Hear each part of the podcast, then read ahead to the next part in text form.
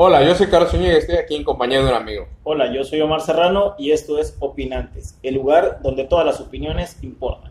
En el episodio anterior, Omar nos compartió un poco sobre el mundo del cine y no pudo empezar de mejor manera que con una de las sagas más importantes, la del Señor de los Anillos.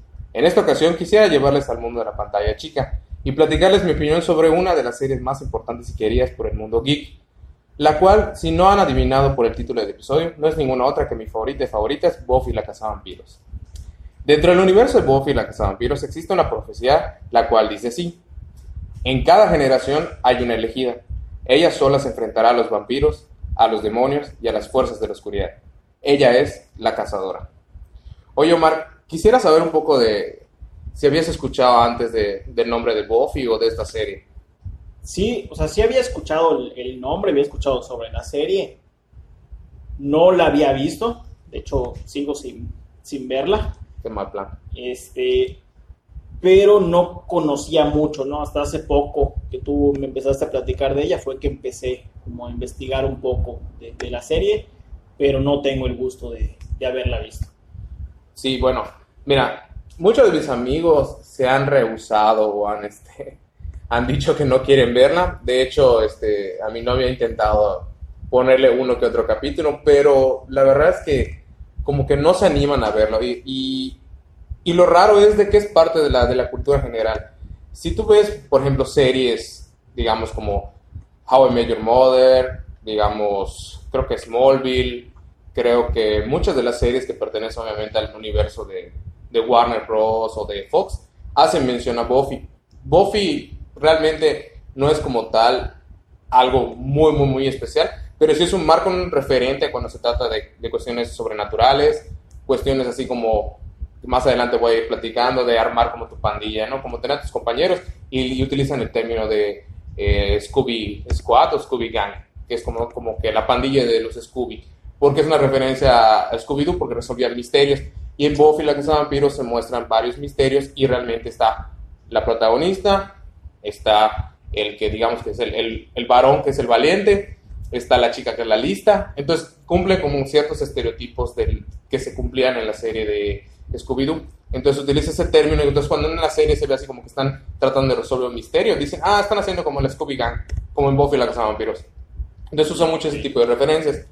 Este, esta serie eh, yo la conocí desde muy chico, realmente no es una serie para niños, yo la descubrí quizá como a los 7, 8 años. Estamos hablando de una serie completamente noventera. Al ser noventera, cumple con varios este, estereotipos de la época e eh, involucra nuevos estereotipos que se fueron formando, que ahorita ya los sentimos muy naturales. Entonces, yo quisiera ahondar más adelante sobre ese nuevo tipo de estereotipos e ir platicándote para que tú te adentres. Realmente esto es como que yo te estoy invitando. En la anterior estuvimos platicando del Señor de los Anillos, yo te devolví Sí, a la plática. ambos la conocíamos. Claro, En este caso, pues, o sea, yo como te comento, digo, tú mencionas algunas series, tampoco las he visto. oye, Digo, pues no. Smallville, o sea, No, yo no crecí este, viendo series, realmente este, es ahora, últimamente, que fue que empecé a ver varias de las series. Lo que más veía yo eran películas. Este, por eso igual, o sea, sí conozco la serie, sí he visto uno que otro capítulo y logro identificar estos estereotipos, pero pues no, no tengo este, el, el- como el bagaje de todas las series y de toda esta parte porque no crecí este, viéndolas. Realmente no, no me han llamado, ¿no? O sea, no, por ejemplo, mi hermano sí veía Smallville, pero yo no, no- nunca me llamó. Este, y entonces, pues sí, tú me invitas a verla. Hasta ahorita no me, no me has logrado convencer. Ok, Vamos a ver si después de este, de este capítulo vamos a ver qué onda.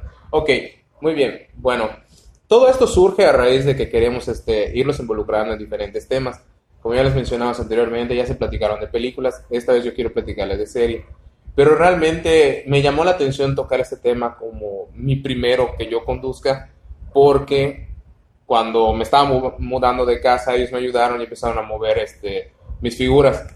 Y empezaron a ver que tenía bastantes de Buffy. Y me empezaron a preguntar, oye, ¿por qué tienes esta? ¿O por qué es esto? O yo, no sabía que tenías tantas de Buffy. Un compañero nuestro que, que porque no le ha dado la gana de venir a participar con nosotros, este, me empezó a preguntar, yo no sabía que, te- que habían tantas figuras de Buffy, y le digo, es que este es de esto, este es de esto, y este es de esto, y lo conseguías eh, comprando tal caja, y si esta caja te traía tal personaje. Entonces, el mundo de Buffy sí fue muy importante, pero no muchas personas se dieron la tarea de, de irse involucrando. Y aquí es donde voy a empezar a, entrar de lleno al tema. Yo creo que la razón principal de que a la gente le da miedo involucrarse con Buffy es que es una, es una serie de 144 capítulos. Están divididos en 7 temporadas. La primera temporada consta de 12 capítulos. Hay un inicio y un fin. ¿Por qué digo que hay un inicio y un fin? Porque obviamente en cada serie no se sabe si va a avanzar del piloto. De hecho, Buffy tiene un piloto. ¿Ok? Entonces, este, e incluso, ahorita te voy a platicar un poco, eh, tiene una película que sirve como precuela. ¿Por qué es importante esto? Porque hay gente que creció viendo la película de Buffy en TV abierta como Canal 5, que es parte de nuestra de nuestro referente cultural. Y era una, era una película así tipo serie B. Sea, tú ya debes saber más o menos qué es la serie B, sino para los que no lo conozcan, pues es bajo presupuesto, efectos especiales tal vez no muy buenos, historia que enfatiza más sangre, enfatiza más a la, a la acción o a la, o a la mujer, o sea, varios estereotipos del cine, cine B, que es lo que eh, causa el impacto, porque como no tienen un, un buen guion a veces, lo que quieren es vender. ¿ok? En esos ejemplos está el Toxic Avenger, está la de los, de los tomates asesinos, hay un montón de películas serie B, e incluso yo podría decir que, que Buffy en su momento fue como una serie B. Entonces yo creo que eso es lo que va alejando a los, a los amigos que yo tengo en común que, que saben de mi obsesión o, o mi gusto por Buffy, porque ellos sí lo llegaron a ver, sí lo conocen, pero como que se hacen a un lado. Y yo lo que quiero es que tú empieces a, a ver por qué me interesa. Te menciono que tiene 144 capítulos. Si tú decides verte la primera temporada, está bien, tiene una, una, una lógica que sigue desde el capítulo 1 o desde el piloto que realmente ni yo lo he visto completo, porque es el mismo capítulo 1, nada más que con bajo presupuesto y, y como que tenía otra, otro giro, ¿no? Y otros personajes. Pero si tú ves el primer capítulo, te cuentan parte de lo que ya te leí, que en cada generación hay una elegida. Y en el capítulo 12 es hablar de esta profecía. Después, más adelante, se fue haciendo la segunda temporada, la tercera temporada y hasta llegar a la séptima. Sin embargo, durante este camino se creó una serie alterna o spin-off que, que le llamamos este, comúnmente. Esta se llama Ángel o Angel en el nombre en, en inglés y prácticamente es sobre un personaje que tiene mucha importancia en el mundo de Buffy y deciden sacarlo porque creció más dentro de la serie de Buffy, pero quisieron ver qué más podía hacer. Sobre todo porque sucede eso, hay personajes que, que, que personajes crecen más allá. interesantes y, y agradables al público Claro. que, que se puede crecer y desarrollar más eh, a lo mejor en una serie individual. Claro, sí, o sea, hay veces que, que los spin-off no, no siempre resultan muy buenos. Por ejemplo, uno de los, de los spin-off, no muy importante, pero sí tal vez no lo conozcas. Cuando terminó Friends, que es obviamente noventera, creo que es del 1993 a 2003, 10 años, eh, el uno de los protagonistas que era este Matt LeBlanc que hacía a Joy, termina la serie y le dan su serie que se llama Joy, donde él decide probar suerte en Hollywood de Nueva York, se va creo que a Los Ángeles, a Los Ángeles, California, y allá creo que se va a vivir con su hermana, pero empieza su carrera más de actor. Y todos dijeron, bueno, es Joy, da risa y todo, y va, va a ser sensación. Y boom, cayó la serie. No me recuerdo muy bien si tuvo una o dos temporadas, pero es parte de, de la idea que tenían los 90 de que vamos a tratar de escoger un personaje que haya causado mucha risa para darle su propia serie. Ahorita ya casi no pasa eso. No- es raro. es raro ahorita que, que pasa. Porque saben que no ha funcionado en el pasado. Entonces, Angel, al ser una serie spin-off, a ser un personaje muy importante, a tener mucha relación con la protagonista, llegó a tener cinco temporadas. Aunque ahorita no voy a ahondar en Angel, sí quisiera este, que, que más adelante tocáramos el tema, muchísimo más tiempo después. Quiero dar que, tiempo a la audiencia que vea Buffy, para que luego entiendan por qué a Ángel le dieron Es su serie. Es importante, ¿no? También tiene videojuegos, la verdad es que tiene algunos que, que están muy buenos, tanto para, para Xbox, la primera consola, creo que tiene para GameCube, y no estoy muy seguro si llegó para otra, otra consola más. También tiene cómics de, publicados por Dark Horse, estos últimos cuentan historias paralelas, o sea, como qué pasó en el transcurso de cuando Buffy no llegaba al donde se sitúa la historia, que es Sunnydale, en, en California. Lo anterior. Ajá, lo anterior, ¿qué pasó, no? Eh, se encontró vampiros, ¿qué hizo, no? Otros que sirven como, como secuelas, donde nos cuentan este, qué sucedió después de que acabó la serie, qué sucedió con Angel después de que acabaron sus cinco temporadas, y prácticamente se fueron creando nuevas temporadas a partir de los cómics. Ok. ¿Ok? Entonces, no sé qué, qué piensas ahorita, Omar. Ya te he comentado que son siete temporadas, cinco del spin-off. Hay varias temporadas que ni yo he acabado en los cómics. Te puedo decir que Buffy quedó en la séptima. Yo me habré quedado en Buffy, cuando mucho, en la décima, en cómics. Y eh, de, de Ángel quedó en la quinta y yo habría llegado creo que a la octava novena. Entonces, ahorita no sé en qué temporada va, no he tenido tiempo, pero sí está larga la historia. Sí, lo, que veo. De hecho, lo poco que logré investigar antes de, de, pues, venir a hacer el, el capítulo fue precisamente esta parte, ¿no? La- Ujú.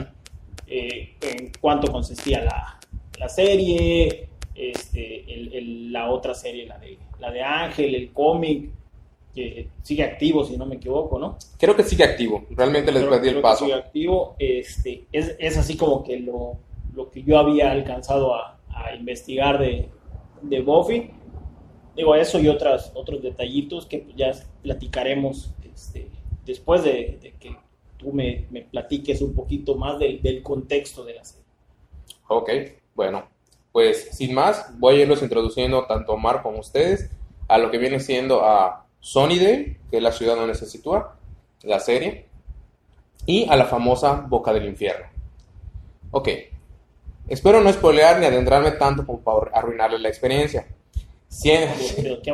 O sea, siento que resumirla en un episodio como este no va a ser una tarea Digo, por, por, los, por los capítulos y toda la historia que trae, va a estar difícil, vamos a intentarlo. claro. lo mejor que se pueda y si no, pues siempre hay la posibilidad de tener una segunda parte. Sí, o sea, realmente es una historia donde yo creo que da para más episodios.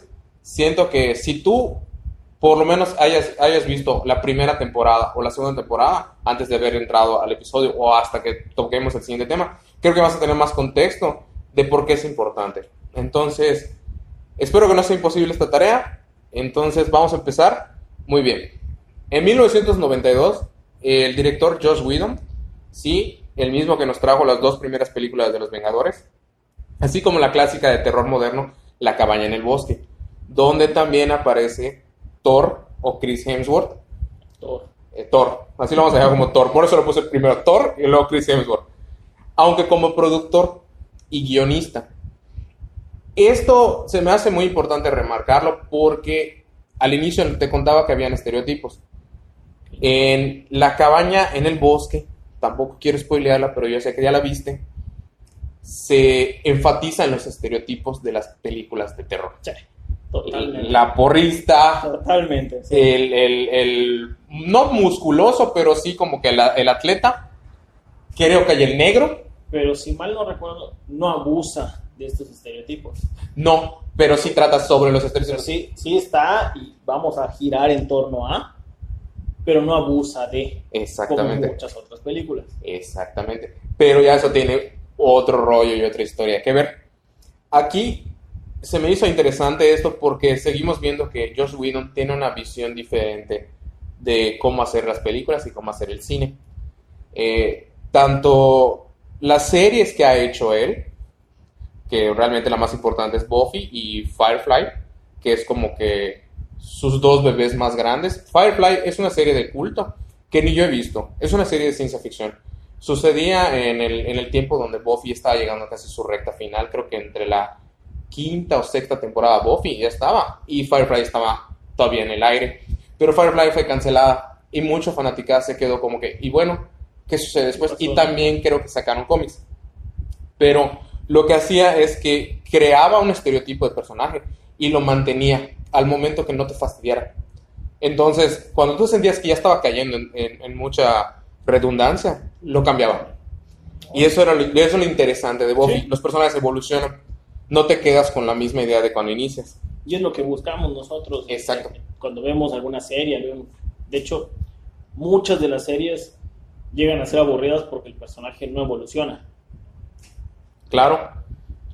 Bueno, eh, como ya te comento, él quería darle un giro especial porque consideró que la fórmula hollywoodense en esa época era solo personajes atractivos y estereotipados. Entonces decidió convertir a la chica rubia, que era la, popular, la porrista, Porrista. de hecho Buffy es porrista, eh, en una mujer fuerte y que pudiera salvar tanto a hombres como mujeres. Y sí quiere tener, este, por ejemplo, una vida normal, pero también sabe que tiene responsabilidades. ¿Ok? Ahora que estamos hablando de esto de la mujer, ¿tú crees que a partir de los 90, te estoy hablando en 1997, ya habían empezar, ya estaban empezando a salir este, personajes femeninos muy fuertes o que tenían presencia en, la- en las series y en las películas? ¿Tú crees que del 97 para acá hubo un buen apoyo, un mediano apoyo o nada de apoyo? Creo que me quedaría con un mediano apoyo.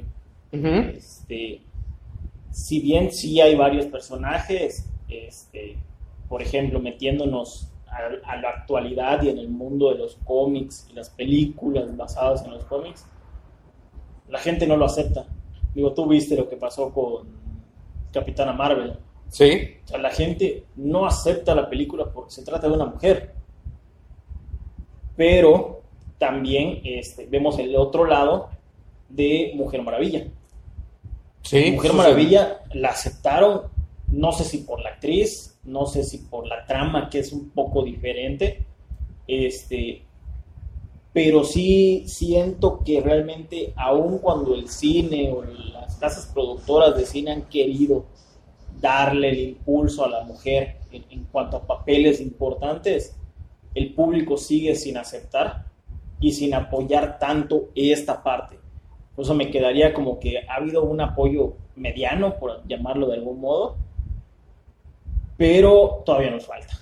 Todavía Ok. nos falta este, bastante y creo que se podrían hacer muchísimos proyectos interesantes con personajes femeninos. O sea, no veo por qué siempre tiene que ser este, el personaje masculino como el que, el que salva a todos, el, el- el héroe, el, el chingón, cuando muchas historias se podrían contar desde la otra visión.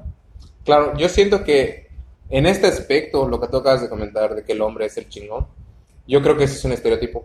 Sí, Porque ya no, ya no, te, lo, ya no te cuestionas qué tiene que ser chingón. sí. A pesar de que Ya- tú ya- veas... Ya entra de cajón. Exactamente. Por ejemplo, no sé, digamos un ejemplo, Doctor Strange. Digamos que Benedict Cumberbatch no es como que el héroe de acción Sí, prototípico, no, de hecho, pero lo aceptas, o sea, aceptas que él es el héroe, él es Doctor Strange y ya no te mueves de ahí. sí. Pero, por ejemplo, si tú ves ahora a Robert Downey Jr., ya después de todo lo que ha pasado, y dice, va a volver en una película, tú sabes que él sigue siendo Iron Man. sí. Tal vez no lo haga muy genial, o por ejemplo lo que ha sucedido en las apariciones en, en Spider-Man, pero es Iron Man. Él sabes que Robert Downey Jr., a pesar de su pasado y sus películas que eran muchas comedias románticas, fue Chaplin, este, mm, él es un héroe de acción ahora. Sí, o sea, ya, ya se quedó con el, con el estereotipo de que De es un héroe de acción. Es el héroe de acción Playboy, o sea que puede ser este, juguetón, este, carismático y es como un don, un don así que tiene dinero. Y, y nos acaba de pasar. Thor, Sí, como Thor, exactamente. Thor, este, Superman, Sí. Aquaman. Sí, todos, o sea, que tienen otras películas antes y tienen películas después, pero no, ya es. ellos, sí, sí, sí. Y yo creo que, Pero volvemos a lo mismo, son muy pocas las mujeres. Por ejemplo, este, Scarlett Johansson. ese, ese punto quería ella sí la, sí la reconocen como es Black Widow, pero sí tiene sus otros papeles. Y no Sí. piensas en ella como, ah, únicamente es Black Widow. Que eso es interesante porque a ella la puedes sacar del, del papel protagónico de mujer fuerte y la puedes volver a poner en mujer abnegada, en la mujer maldita. Sí. Entonces, pero al hombre lo sigues dejando como héroe de acción que está haciendo otras películas. Por ejemplo, Bruce Willis tiene muchas comedias como románticas Sí. y tiene dramas, pero sigue siendo el héroe de acción. De hecho, empezó con una serie que es este, la de Luz de Luna, donde era creo que de un matrimonio, y luego brincó a lo que viene siendo Duro de Matar. Y de ahí, Y de ahí- quedó encasillado. Y ahí quedó encasillado. Y después hizo otra, y comedias, y el- y es el héroe de Keanu. acción. Keanu, ahorita Keanu, de hecho, Es- Keanu Reeves es ahorita el nuevo héroe de acción. El hermoso de Keanu. El hermoso Keanu, así es. Estaría genial que hablemos un día de, de la evolución de, de Keanu Reeves. Pero, por ejemplo, con este, Gal Gadot, a ella, pienso en ella automáticamente como la Mujer Maravilla. ¿No crees que tenga que ver porque tampoco le ha dado mucha oportunidad a personajes? Creo que salió nada más en Rápido y Furioso, y Ra- y Furioso y creo que era como matona. Como que era la mujer como que peleadora. No me acuerdo muy bien. Sí, de hecho, por ejemplo, al menos yo, hasta después fue que relacioné que había salido, que era ella. O sea, en un principio fue así como que, ah, no, es chido que salgan las películas, no sé ni quién es, ¿no? Sí, Ya después fue que relacioné, pero ahorita ella como que ya en mi mente ya quedó encasillada como que ella es la Mujer Maravilla. es que yo creo que hay personajes que son tan grandes que si una persona lo logra hacer bien, a pesar de que la persona no sea diseñado el personaje para ella o para él, ¿Sí? lo encasillas. ¿Ok? Sí, sí. Entonces, yo Pero- creo que eso- la Mujer Maravilla es más grande que Capitana Marvel. Eso puede ser porque hizo un buen trabajo o porque hizo un mal trabajo. Por ejemplo, en el caso de Jared Leto. Sí, el Guasón O sea, era un personaje muy grande. él, el, el Guasón, digo, fue horrible, pero sí pienso en Jared Leto, el Guasón. Sí, O sea, un, un mal Guasón para mi gusto es Jared Leto. es él, pero pienso en automático, El último lo, Guasón. rela- lo relaciono, Sí. porque no es el último. No, ajá, es el último que te queda más, más presente porque Joaquín Phoenix sí No, lo tienes pero me- presente. Me, refiero a que cuando pienso en, en Jared Leto, Ah, ok. pienso ok. en su papel del Guasón, Pero por lo mal que le fue. pero por lo mal que le fue. Sin embargo, él logró ser el Guasón. Sí. Ok, o sea, hay que tener en claro que por ejemplo Jared Leto ha tenido papeles muy importantes, papeles muy difíciles de hacer Sí, y los ha desempeñado bien, bien. bien. Este papel que creíamos que iba a ser como que, wow, Jared Leto lo va a hacer genial. Creo que las esperanzas fueron demasiadas en nuestra Lo parte. intentó, o sea, te puedo decir, sí se nota que lo intentó, Él no lo escribió. pero este, igual la película en general no, Sí. no aporta Sí, muchísimo. no, no ¿verdad? aporta mucho de donde él se puede agarrar. Sí. Muy bien. Bueno, yo creo que, que esto es un poco del, del debate de lo que ha, ha sucedido con, con el papel de la mujer. Yo creo que sí, en Estados Unidos se puede considerar a Buffy uno de los personajes femeninos más importantes de los últimos 30 años, yo creo. Pues mira, te voy a decir, este, En yo, Estados yo- Unidos. yo vi eh, un video como de 40 minutos hablando de por qué Buffy la Casa Vampiros era la mejor serie del, del mundo. A lo mejor yo lo hice. Una de, no, no fuiste tú porque era video y, y se veía la persona hablando. Chale. Este, pero sí lo que decía era eh, la importancia que tiene el papel de ella en, cómo va cambiando la forma de ver estos estereotipos. O sea, sí, sí, por ejemplo, en el video que yo vi sí fue muy claro en, en decir, bueno, es que siempre se toma a la porrista como la bruta del grupo y en este caso no. O sea, en este caso era la chingona del grupo Sí. este, ese cambio de estereotipo que no lo ves normalmente y que es muy, muy raro encontrarlo en, en series, en películas, es lo que hace, por ejemplo, a mi punto de vista, llamativa la, la serie. Sí, a ver hasta qué punto puede lograr ver- ver romper hasta qué punto- estereotipo. Exacto, rompe con este estereotipo y logran desarrollar al personaje. O sea, digo, en este caso pues, ya terminó la serie y lo lograron desarrollar, digo, siete temporadas. Hay No, hombre, hay unos capítulos que... pero este por ejemplo para su época para su época estamos hablando de que fue transgresora de todo Sí. lo que venía este, creando Hollywood Sí, y No, de hecho... sobre tuvo- todo Hollywood que pues, es la industria más pesada en esta parte O sea, venir y decir oye Hollywood me vale tus estereotipos Ujú. yo voy a hacer lo que a mí se me pegue mi gana Sí. y voy a cambiar Sí, e- eso es lo que quería lograr Josh Whedon. Entonces, volviendo un poquito más atrás, antes de iniciar a, a- a lo que viene siendo 1997, vamos otra vez a, a 1992. Sale la película de Buffy la Casa de Vampiros, mismo título, diferente actriz. En esta sale Christy Swanson, la cual apareció en papeles no muy sobresalientes. Eh, tal vez la puedas ubicar como que la mujer que engaña a Adam Sandler en- eh, con el señor de la tercera edad en la película Un Papá Genial es cuando llega y le dice, es que mira, ya, ya adopté a este niño y con esto vamos a hacer nuestra vida. Y le dice, pues es que estoy con este señor. Y le dice, pues es un anciano. Y dice, no, es que él tiene un plan de cinco años. ¿Y cuál es su plan de cinco años? No morir. Y se le queda viendo. Me suena, pero no, no le puedo poner cara. la- Es muy bonita. actriz. Es muy, muy O bonita. sea, al menos en ese papel no le puedo poner cara. Me suena el, el diálogo así, tal cual, Sí. pero no, Es, es muy, no muy guapa. no la puedo traer a mi mente. Es muy guapa. Nada más que no ha tenido tantos papeles como que puede. Te digo, es el más relevante porque yo sé que has visto películas de Adam Sandler y tengo compañeros que han visto películas de Adam Sandler. También sale Luke Perry, el cual apareció como Dylan McKay en Beverly Hills 90210, otra serie noventera. Él era el galán del galán de la tele.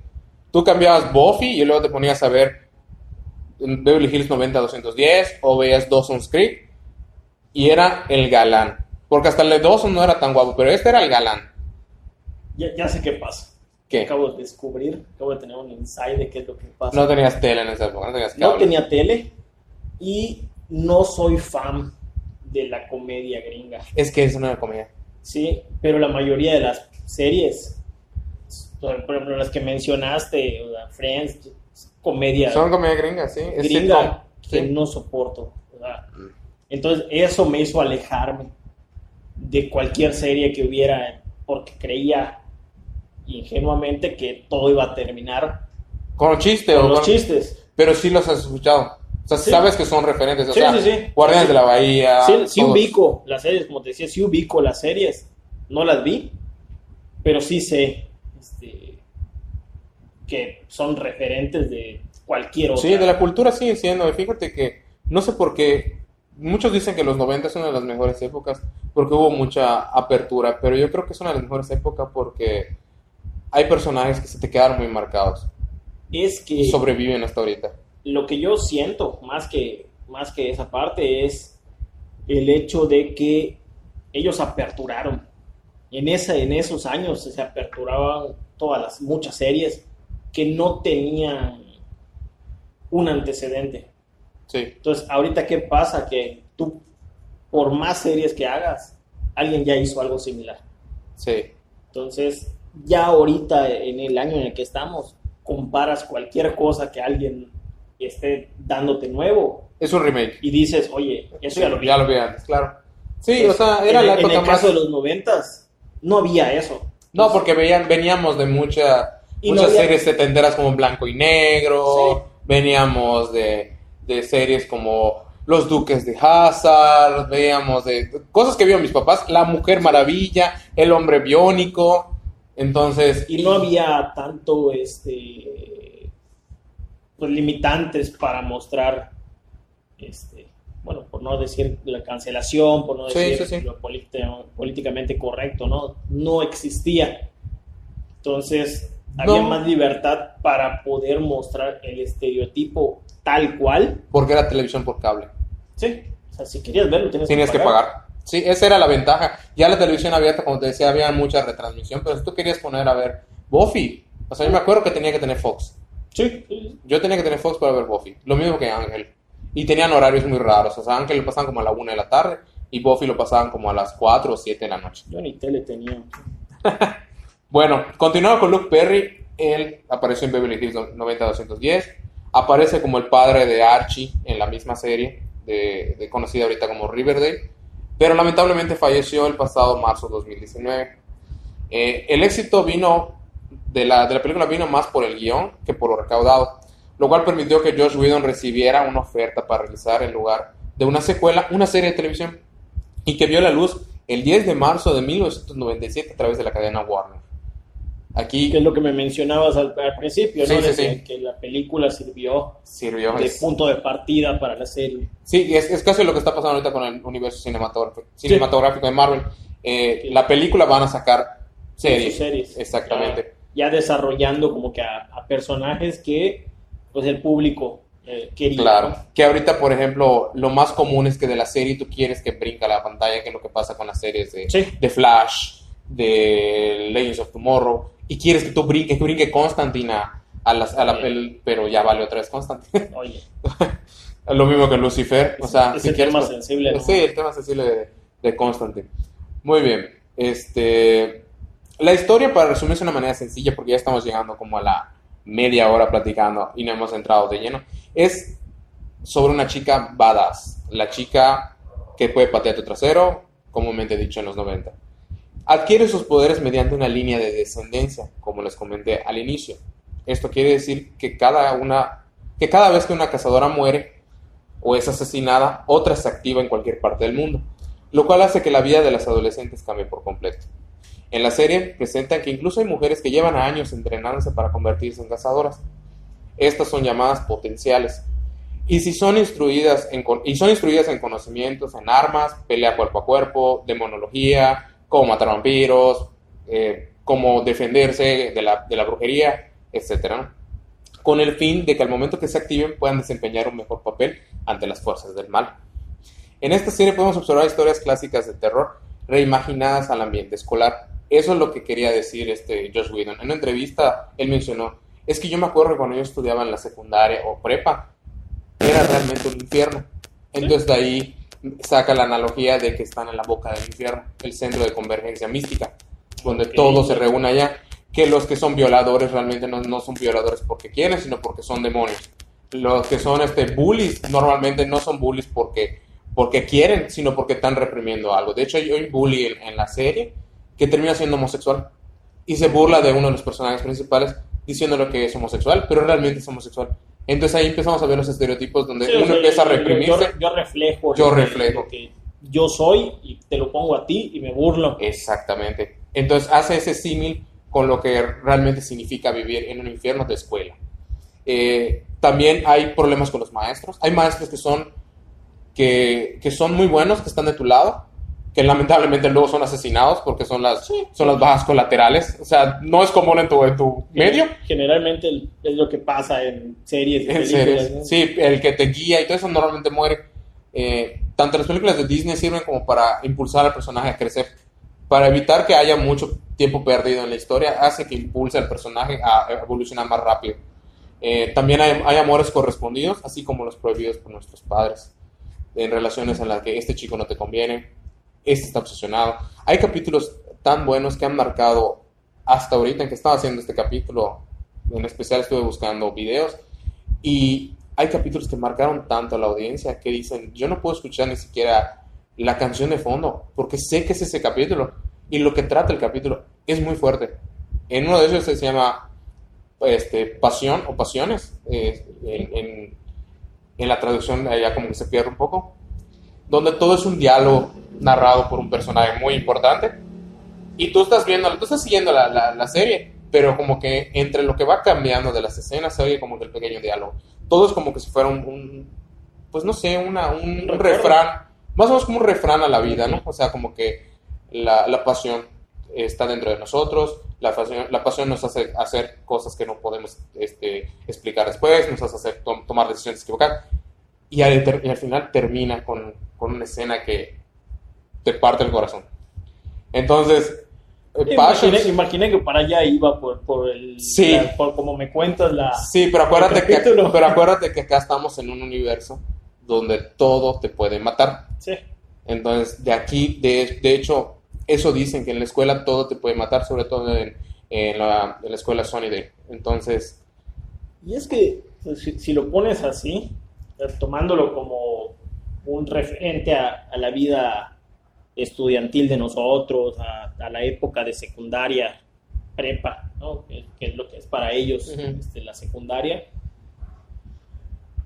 pues todo te puede matar. sí, No literalmente, pero sí es cuando tú experimentas todos los cambios de humor, es cuando tú experimentas la primera decepción, el primer amor, el, el bullying de los amigos ya llevado a, a extremos, pues, en algunos casos muy, muy graves. sí, Este, en, en lo particular, por ejemplo, yo en algunas ocasiones fui víctima, en otras este, ocasiones pues, fui este, buleador. goleador, este, dependía del contexto. Y ahí vemos este, esta parte, ¿no? De que cualquier cosa, cualquier amigo, cualquier compañero, este, cualquier cosa que me digan de fuera, va dejando marcas en ti, que es lo que más adelante pues, te va a convertir en lo que eres.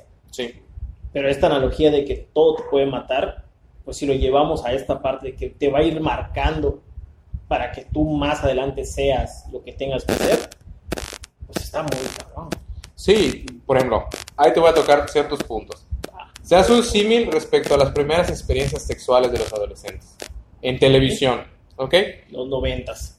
Ponte a pensar. Va, ahorita, lo último que tuvimos a partir, si no me equivoco, 2007, 2009, creo fue cuando inició todo el relajo de Crepúsculo. La humana se enamora del vampiro, el vampiro se enamora de la humana. Ok, vamos otra vez a 1997. Primera temporada. La cazadora de vampiros se enamora de un vampiro. Ok. Ok, estamos hablando de casi 10 años antes, donde la cazadora que tiene que matar a la bestia, que está destinada a ser su enemigo por siempre, Se enamora de se enamora de él. Y el vampiro que está destinado a cazar a la cazadora, valga la redundancia, porque eh, tiene que eliminarla, se enamora también de, de ella. Ok. Luego tenemos al, al vigilante, porque cada cazadora tiene un vigilante. Suelen ser hombres que, que guían a las mujeres, suelen ser ingleses, suelen tener, este, ¿cómo se llama? Eh, pues mucho bagaje en cuanto a demonios, brujería y ciertas cosas. En su momento fue adorador de demonios. Y ahora es un, es un vigilante. Su, su sugar daddy. Al- es su- no, no, no. No, no, no. Es, es él, de hecho, de uno de los tatuajes Es que yo como tengo. su, su, pro- su, defen- su protector. Es su protector de el ella. maestro. ¿no? El- el- Entiendo el maestro, es su le vigilante. enseña, ¿no? Sí, es el bibliotecario. Giles se llama. Este, Rupert Giles. Entonces se, la, se lo asignan a él, a ella, perdón, porque en la película tiene un primer vigilante, pero en la película lo matan. Y es donde te van Le diciendo, asignan le a otro, asignan a otro, y en ese entonces tiene que ir a Soliday y le asignan a Rupert Giles. Entonces se vuelve de incógnito en el bibliotecario. Entonces el centro de, de- de operaciones es la biblioteca. ¿Ok? Que más adelante tú entiendes por qué es la biblioteca. Y tú dices, no manches. O sea, ahí estaba todo el relajo. Porque cuando eres adolescente. no Porque vas a cuando la eres adolescente biblioteca. no vas a la biblioteca. De hecho, eso dicen. Sí. Cuando, cuando tú dices el lugar más, más secreto es la biblioteca. De hecho, cuando llegan, ¿y qué haces aquí? Le dice un estudiante, pues estamos buscando libros. Lárguense, ustedes no pueden estar aquí, esta es una biblioteca. Les dicen. Y le dice este, eh, Giles, le dice a Sander, este, sí es una biblioteca de verdad, pueden venir a buscar libros, dice. Pero, pero, no lo pero son no, no, dice, pero no, no entiendo, le dice, y se queda así, se quita sus lentes y los empieza a limpiar, ese es su, su, su tic, ¿ok? Hay lazos de amistad que en momentos pueden estirarse tanto que, pa- que parecen romperse, pero que al final no sucede. Hay amistades que te marcan, o sea, tú y yo nos venimos conociendo ya casi 6, 7 años, Casi siete años. casi 7 años. No nos conocíamos a pesar de ser la misma generación de lo que estudiamos.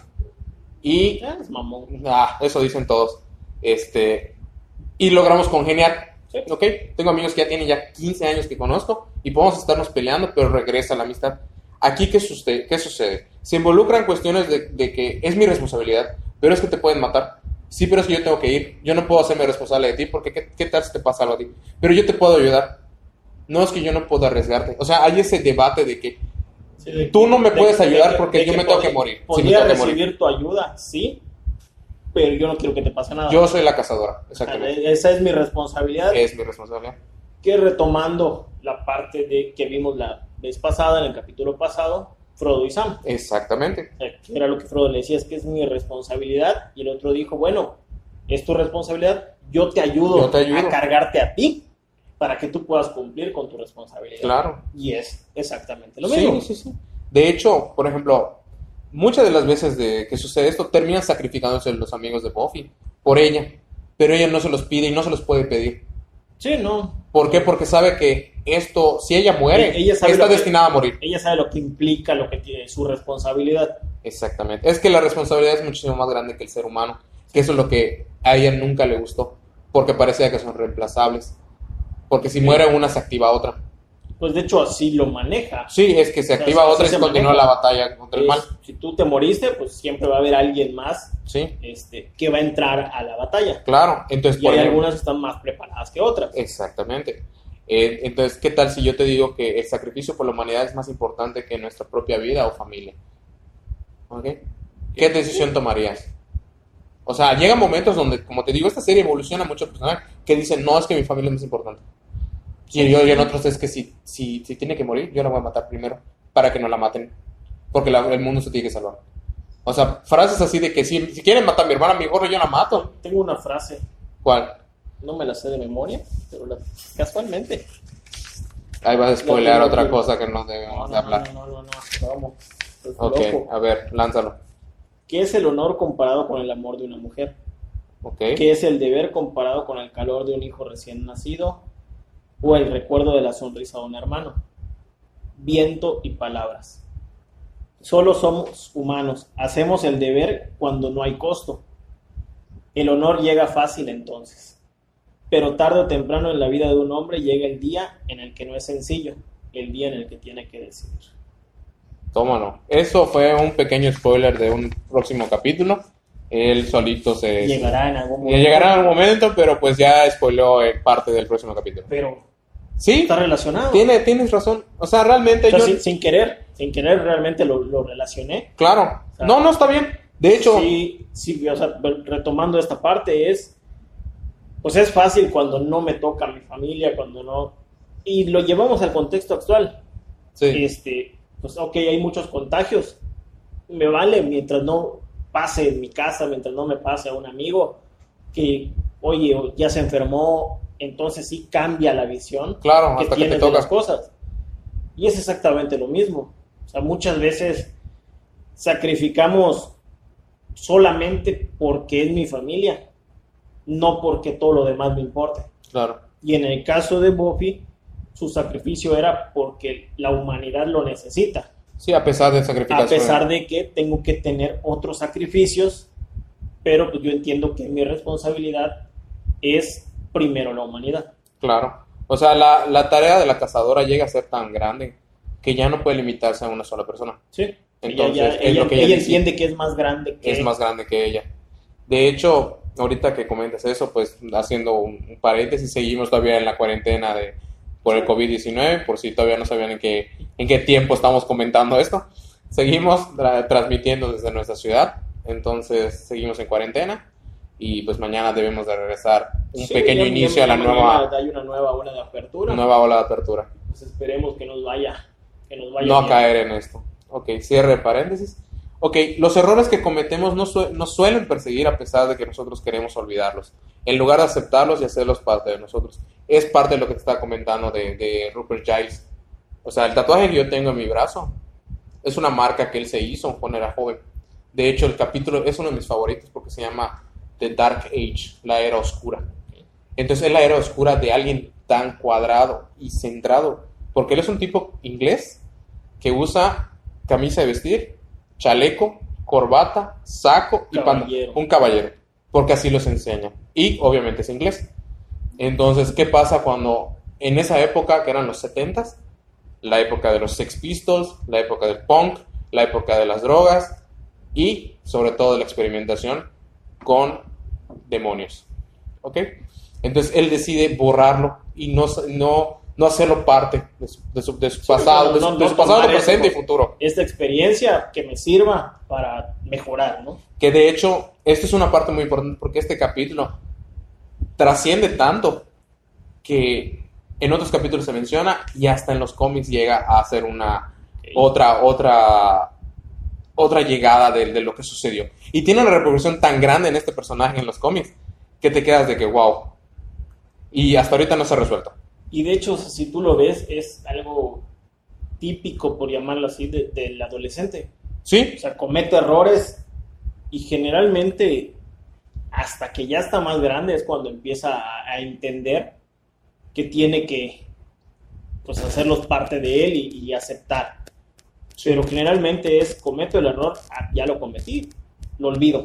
Ya de esto no se habla, de esto no, no pasó, yo ya crecí, yo ya no soy el mismo. Exactamente. Es que todos los adultos fueron adolescentes. Sí, o sea, realmente, y, y- y todos pasamos por, por alguna pendejada este, que decides mejor, sabes que yo prefiero, eso no pasó. Sí, o sea, hay... Si no me acuerdo, no pasó. Si no me acuerdo, no pasó. Este, pues también tenemos los romances prohibidos, igual como... Es, eso escuché algo, es, es bueno, no sé si es, si es exactamente lo que vas a hablar, pero... es- Perdón el ruido de los perros. Pero hay, eh, según lo que entendí, un, igual un- una ruptura en, en- en la época de una relación lésbica dentro de la serie. Sí, no quería ahondar mucho, pero sí. Digo, pues, está relacionado con los, Sí, sí, los sí. Prohibidos. Para la época, ¿no? O sea, realmente era algo que no se veía. Digo, este, fue, como te comento, de- del video, fue así como que los, los puntitos que se, se fueron quedando. Este, y que yo dije, güey, Estamos otra chingón, vez, qué- qué- 90. Qué, chingón, o sea, qué chingón que se atrevieron a hacer algo completamente diferente y tan transgresor para su época. Y no fue atracción física, fue el reconocer el corazón de la otra persona. Lo que sucede, obviamente, es, Fue, es- fue- fue amor. fue amor. Es lo que, y, y lo que manejan, otra vez te, re- te recuerdo que esto es algo sobrenatural, Sí. manejan que es un, cuando, cuando hacen un, sucede una- un capítulo es muy bueno que se llama este, Hosh, si no me equivoco, que es donde llegan al, al pueblo, este, los caballeros, se le conoce a los caballeros a, unos, a unas entidades, a unos demonios, estamos hablando de la, de la cuarta temporada, si no me equivoco, capítulo 6, 5, la cuarta temporada tiene muy buenos capítulos. Bueno, el caso de los caballeros, ¿qué hacen? Llegan al pueblo, utilizan una caja y roban la voz de todos. Porque así pueden entrar y asesinar y nadie escucha los gritos. Porque su voz. Porque, su, o sea, y todos se quedan encerrados, todos en silencio. Si están matando al lado, tú no lo vas a saber. Ok. Entonces, ven que para, para poder cazarlos lanzan a sus, a sus minions o ayudantes que son como son más o menos eso. Son como que unos enfermos mentales porque tienen la camisa de fuerza y están, están corriendo. De hecho, tengo la, la figura en el cuarto. Están corriendo por la ciudad y ellos agarran, sostienen a la persona y los caballeros les sacan el corazón a la persona y lo meten en un frasco. Y eso van, a van, van, este, acumulando corazones. Entonces, en este momento, la, la personaje que tú mencionas, o el personaje que tú mencionas es Willow. Este, va corriendo, se daña el tobillo y se topa con una chica que se llama Tara que es este, que están compartiendo un club de lectura o de las Wiccans, que son las, las, brujas buenas o brujas de la tierra. Y para protegerse, ella trata de empujar la máquina de sodas para atorar la puerta y no tiene suficiente poder. Entonces Tara ve que si ella se está esforzando y como no se menciona ninguna palabra, le toca su mano y fluye el poder. Y entre las dos mueven la, la máquina de sodas y tapan la puerta. Ahí reconocen que hay algo entre ellas, más allá de la atracción física. Era un interés por, por esa persona, oye, como una amistad, no, Sí, oye, es sí había, sí había el interés, pero fue algo más, ¿no? Sí, algo, fue algo más. Entonces, previamente ya les conté uno de los romances más bonitos y más chidos de lo que viene siendo la historia de Buffy. Y transgresor, como tú dices, De de... hecho, fue una de las cosas que más me llamó la atención de, de lo que... Es muy importante, es muy importante la historia, porque estamos hablando de uno de los personajes más poderosos en todo el universo de, de Buffy, Sí. Willow. Es uno de los personajes más poderosos en todo el universo. Es tan fuerte que hasta lo han invitado a, la serie de Ángel, porque estaba en el alcance de sus poderes. Y hasta donde yo me quedé, era la bruja más poderosa. sí. Ya les spoileé un poco, pero saben que, por ejemplo, esta, ellos van a ver, van a ver todo su evolución. Te dije que éramos esa clase. Sí, vamos a ser esa clase de personas de vamos a ir spoileando. Bueno, tú, tú sacaste tema. Bueno, se presenta la muerte como algo natural y en ocasiones se utiliza el aspecto sobrenatural para hacer que el televidente se pregunte, si existe magia en esta serie que estoy viendo, ¿por qué no revivir a mi ser querido? Hay un capítulo muy importante de la quinta temporada, si no me equivoco, el capítulo 17. Así de enfermo estoy, de lo que me sé casi de los dos capítulos. Sí, y no tengo dudas. No me acuerdo si es el 17 o el 15 que se llama El cuerpo. Cuando lleguen a ese capítulo van a entender. De hecho, lo presenté en una clase de tanatología y la maestra me, me dijo que eso es lo que suele suceder por la cabeza, suele suceder en la vida real. Le pasa por la cabeza a las personas donde dicen, ¿y cómo la puedo traer de vuelta durante el proceso de duelo? Sí, y si acá tienes la es parte de... Es parte del duelo, o sea, la negación y la negociación. Sí. Entonces, ¿qué puedo dar? ¿Por qué no se llevaron a alguien más? ¿Por qué no se llevaron mi vida? ¿Por qué no se- Entonces, Ah, ¿Por qué no me pasó a mí? ¿Por qué no pasó a ¿Por qué no fui yo? ¿Por qué tuvo que ser? bueno, en esta negociación, si yo, si yo tengo conocidos como Willow, que tiene poderes, ¿por qué no me ayuda a revivir a esta persona? Y ella le dice, es que revivir a una persona, Sí, tiene- traes a alguien, Tiene sus consecuencias. tiene sus consecuencias, todo. ya no es algo, Ya no es ella. ya no es ella, exactamente. Entonces ese capítulo es muy importante porque maneja el duelo de uno de los personajes principales sobre otro personaje que él has visto acompañándote durante tantos capítulos. Sí. Y tú dices, wow. Y es uno de los capítulos más impactantes, según recuerdo, porque fue transmitido obviamente todo lo que viene siendo el funeral, todo, y, y maneja mucho flashback. Entonces la protagonista, este, bueno, la protagonista en ese momento empieza a ver a la, a la persona viva y de repente vuelve a ver el cadáver. Entonces tú estás viendo una plática normal de que, oye, ¿qué trajiste para comer? No sé qué, y, y luego ves el cadáver. Y estás viendo el cadáver, tú, tú como televidente estás viendo el cadáver que está sin vida, con sus ojos así perdidos. Entonces es muy impactante el cambio de escena que Sí. maneja. Eh, hay historias como Yo Robot, tú Jane, que nos empieza a plantear los peligros del Internet. Ok, Donde- en, el- pues en esa época empezaba. Estaba apenas. empezando el internet y estaba empezando las salas de, de chat. En ese entonces era Willow, que era la, la ratona de biblioteca, o así ratona de, de la escuela, la nerd, donde empieza a chatear.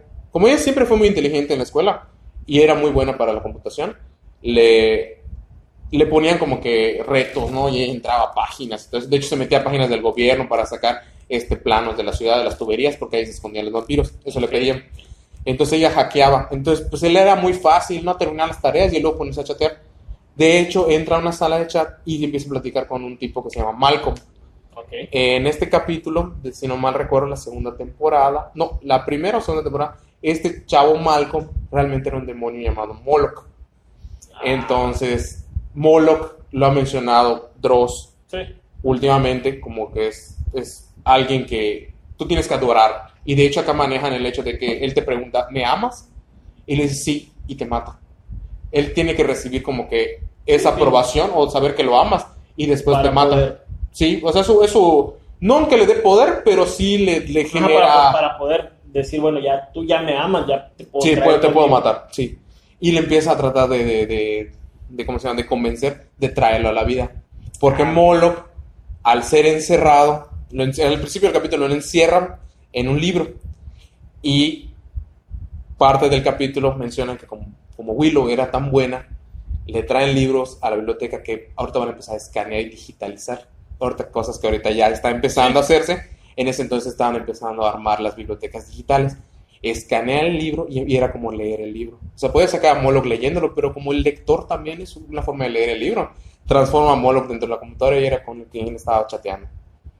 Y, se, y se pone el nombre de Malcolm. Y empieza a preguntarle, oye, no sé qué. Entonces, sea, realmente estaba chateando con, en su misma computadora. en su misma computadora. Malcolm está en su misma computadora, pero se podía meter a todas las computadoras porque el demonio estaba ahí. Entonces, ¿cómo derrotas a un demonio que ya está en la internet y en, y en las redes como circuitos electrónicos? Sobre todo que ahorita está obsesionada con Willow. Ok. Entonces, te estoy platicando así episodios Sí, sí, sí. clave de la, de primera o segunda temporada. El bullying es lo que predomina, pero bullying en cuanto a que hay personajes que reciben tanto bullying que les genera un odio, que este odio puede ocasionar que hagan cosas tan, tan feas que tengan una repercusión tanto para ellos como para toda la serie. Entonces, estamos hablando que el bullying trasciende más allá del, del que es bulleado y el bulleador, sino que afecta a los demás, a los que lo vieron y no hicieron nada, como ya habíamos aprendido. Y Ya- muchas veces a los que ni siquiera supieron de sí, qué se trató, ¿no? de que se- exactamente. Eh, uno de sus capítulos se llama Fuera de la mente, fuera de la vista. Ok. En este capítulo era una chica que era tan, tan este, eh, ignorada que terminó desapareciendo. Se volvió invisible. Como nadie le prestaba atención, se volvió invisible. Entonces se volvió como un fantasma dentro de la escuela. Entonces decían, ¿quién se mete a hacer esto? ¿Quién se puede hacer? Y era, era esa- ella, ¿no? era Marcy Ross, que la habían este, ignorado tanto. Pero nadie la conocía. O sea, Willow se acordaba, pero también ella la ignoró. Entonces, ¿te imaginas? Uno de los personajes más buenos Sí. la ignora también. Sí, Entonces, a veces hay, este... y no por maldad, Ajá, pues hay, hay cosas involuntarias a lo mejor. Involuntarias, Participas en, en, no sé, por ejemplo, ahorita en ignorar cuando nunca fue tu intención, exactamente. no era lo que querías, pero involuntariamente contribuiste Sí. a, a eso, ¿no? Y, y realmente es muchas veces lo que pasa con el bullying. O sea, por ejemplo, todas esas personas que, que ven y no dicen nada, involuntariamente están contribuyendo a que siga pasando. Sí, Y no sabemos el día de mañana qué consecuencias va a traer. claro. Digo, ya hemos visto muchas, muchas, en muchas ocasiones las consecuencias de. Claro, claro. Digo, pero esas son las cosas que vemos. Hay muchas cosas que se guarda la gente. Hay muchas cosas que no vemos. Este, cuántos problemas este, personales, cuántos problemas psicológicos puedes arrastrar solamente porque te trataron mal. Sí. Y porque a lo mejor tu amigo no hizo nada, o la persona que estaba al lado de ti nada más vio y no dijo nada. Entonces, está muy canijo. Este, toca temas, la, la serie, lo que es la serie toca temas que para su época, vuelvo a lo mismo, ¿no? Para su época apenas estaban empezando a, a, salir a la luz, apenas se le estaba empezando a dar la importancia que debe tener. Sí. Y ellos atrevieron a decir, oye, ¿sabes qué? Esto está. Y eso hay que presentarlo. Y hay que presentarlo, y hay que hablar de ello, y hay que mostrarlo, y mostrar qué consecuencias trae. Este, pues, la neta, se, se escucha, se escucha y, muy interesante. Y, y, no te he contado, por ejemplo, ¿qué te, qué, ahorita que tú estás empezando a hacer este entrenamiento, ¿qué pasaría si te dijera que hay un, hay un, un entrenador tan obsesionado en, en, hacer ganar a su equipo que no le importa llegar a tales límites? En unos capítulos se llama Go Fish, donde empiezan a desaparecer los atletas de natación. Se les empieza a llevar un monstruo marino. Okay. Eh, hay el capítulo Earshot, que creo que es de la tercera temporada. A Buffy le ataca a un demonio y se mezcla su sangre con la del demonio. ¿Qué le da a Buffy? Le da la, la, el poder de poder escuchar los pensamientos. Y la abruma, porque hay mucha gente que a veces está pensando mal de ti, pero no porque te caiga mal, sino porque hay que saberlo todo. Hay no sé qué, hay que mamón, o algo así. Oye, qué bien se viste. O qué bien se viste. Y eso le pasa con su amigo Sander. Donde dice, oye Sander, no puedes dejar de pensar en sexo. No, no, no es que, no. Entonces, ya deja de escuchar mi mente. Y empieza a pensar en otras cosas. Oye Sander, y es como que empieza a imaginar Buffy desnuda, Willow desnuda, no, la maestra desnuda. Entonces, como que se queda. Este, obviamente se anticipa lo que le dice Giles, pero escucha una voz que dice matar, tipo como lo de Harry Potter, que escucha lo de como que matar. Okay. Él dice, los voy a matar a todos, los odio a todos. Y ahora tiene que buscar quién está buscando matar. Ah, ¿Quién es la persona que está pensando en eso, no? Y manejan lo que lamentablemente es muy común en Estados Unidos, que son los tiroteos. Entonces, que volvemos a lo mismo, o sea. 1990, te atreves, tanto veníamos de la masacre de... ¿Te atreves a hablar de eso? Sí. O sea, de, de, de, esa manera, o sea, porque por lo que entiendo, sí lo manejan como algo crudo. Pero también en, oye, esto es lo que pasa en una escuela. Y era la persona que O sea, más bullying, no- que no- tenía más bullying. No olvidemos que seguimos en una escuela y Sí. que siguen siendo jóvenes de secundaria. Sí. O sea, esa parte es como que mm, te muestro el mundo demoníaco y toda esa parte, pero oye, te vuelvo a jalar y te digo, seguimos aquí. Sí. Seguimos aquí, seguimos en lo mismo y esto pasa, Y ese te estoy hablando que es un humano. ¿sí? O sea, el tinte sobrenatural es que tuviste la oportunidad de escucharlo. Mucha gente que hubiera querido, es que se veía raro. Es que sí, sí vi que me llegó con en maleta, pero no le hice caso. Ni siquiera sabía, no me di cuenta. No me di cuenta. En cambio, en este Yo caso no- ya yo lo escuché. Yo no lo vi, Exactamente. o sea, yo no lo vi así, nunca, nunca creí que él pudiera. Que de hecho, eso. muchos de los capítulos de, de asesinos en serie, eso así Sí. empiezan. Él era muy normal, él se veía buena persona, él era muy agradable. Y pues bueno, mucho de lo que ya te he comentado es entre los capítulos de temporadas 1 a la 4. No me quise meter a hablarte cosas de las 5. Eh, sucede un, un desarrollo de personaje de, muy genial de uno de mis personajes favoritos de toda la vida. Eh, en la temporada 6 crece exponencialmente lo- el drama personal que empieza a disminuir un poco lo sobrenatural, pero sí empieza a ver más el drama personal donde que tú tienes que vivir, aparte de todo lo que ha sucedido, tú tienes que seguir viviendo. O sea, tus compañeros murieron, no sé qué, pero tú sigues viviendo. O sea, tal vez estás tratando de buscar trabajo. ¿sí? ¿Y cómo, cómo puedes estar trabajando un turno de 8 horas que normalmente se hace aquí en, en- en nuestro país? Cuando sabes que están asesinando adolescentes en el parque. O que tienes que salir a las 8 de la noche, pero entre, entre las, 5, de las 6 de la tarde que se oculta el sol, a las 8 ya están asesinando. Y tú eres la cazadora. Pero tienes que traer dinero. Tienes que, tienes que ayudar en la casa. ¿Ok? Entonces, eso es lo que eh, va evolucionando. Y ya cuando llegamos a la parte 7, ya estamos en un, en un desarrollo, un clímax, donde todo capítulo es importante. La otra vez empecé a ver qué es tan importante de la séptima y todo. Porque todo va de un inicio a un fin y se retoman datos y elementos importantes de la historia desde la temporada 2.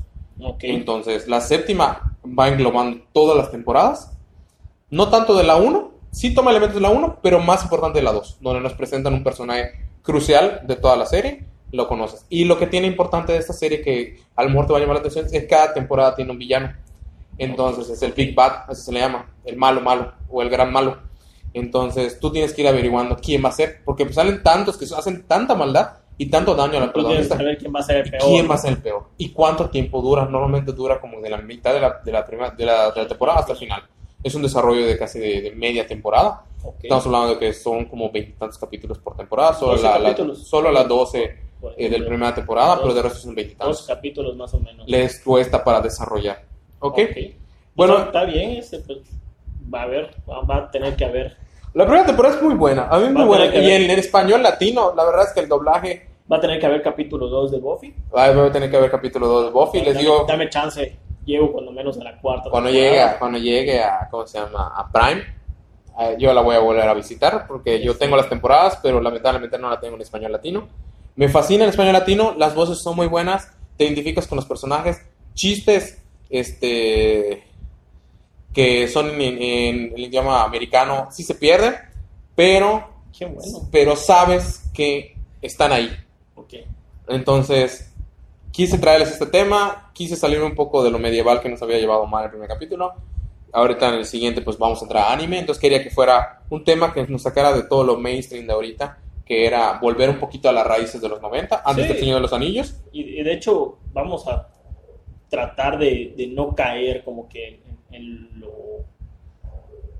obvio de, ah, es que salió esta película y vamos a hablar. Claro, No, nosotros vamos a tratar de, de irnos casi siempre a series, películas que, que para nosotros este, significaron algo, no importa si son nuevas, si son antiguas, este, pero que para nosotros fue interesante verlas, las disfrutamos eh, y vamos a tratar de pues, no caer, no, repito, no, no caer en esto de, de lo repetitivo, de que todo el mundo está hablando de esto.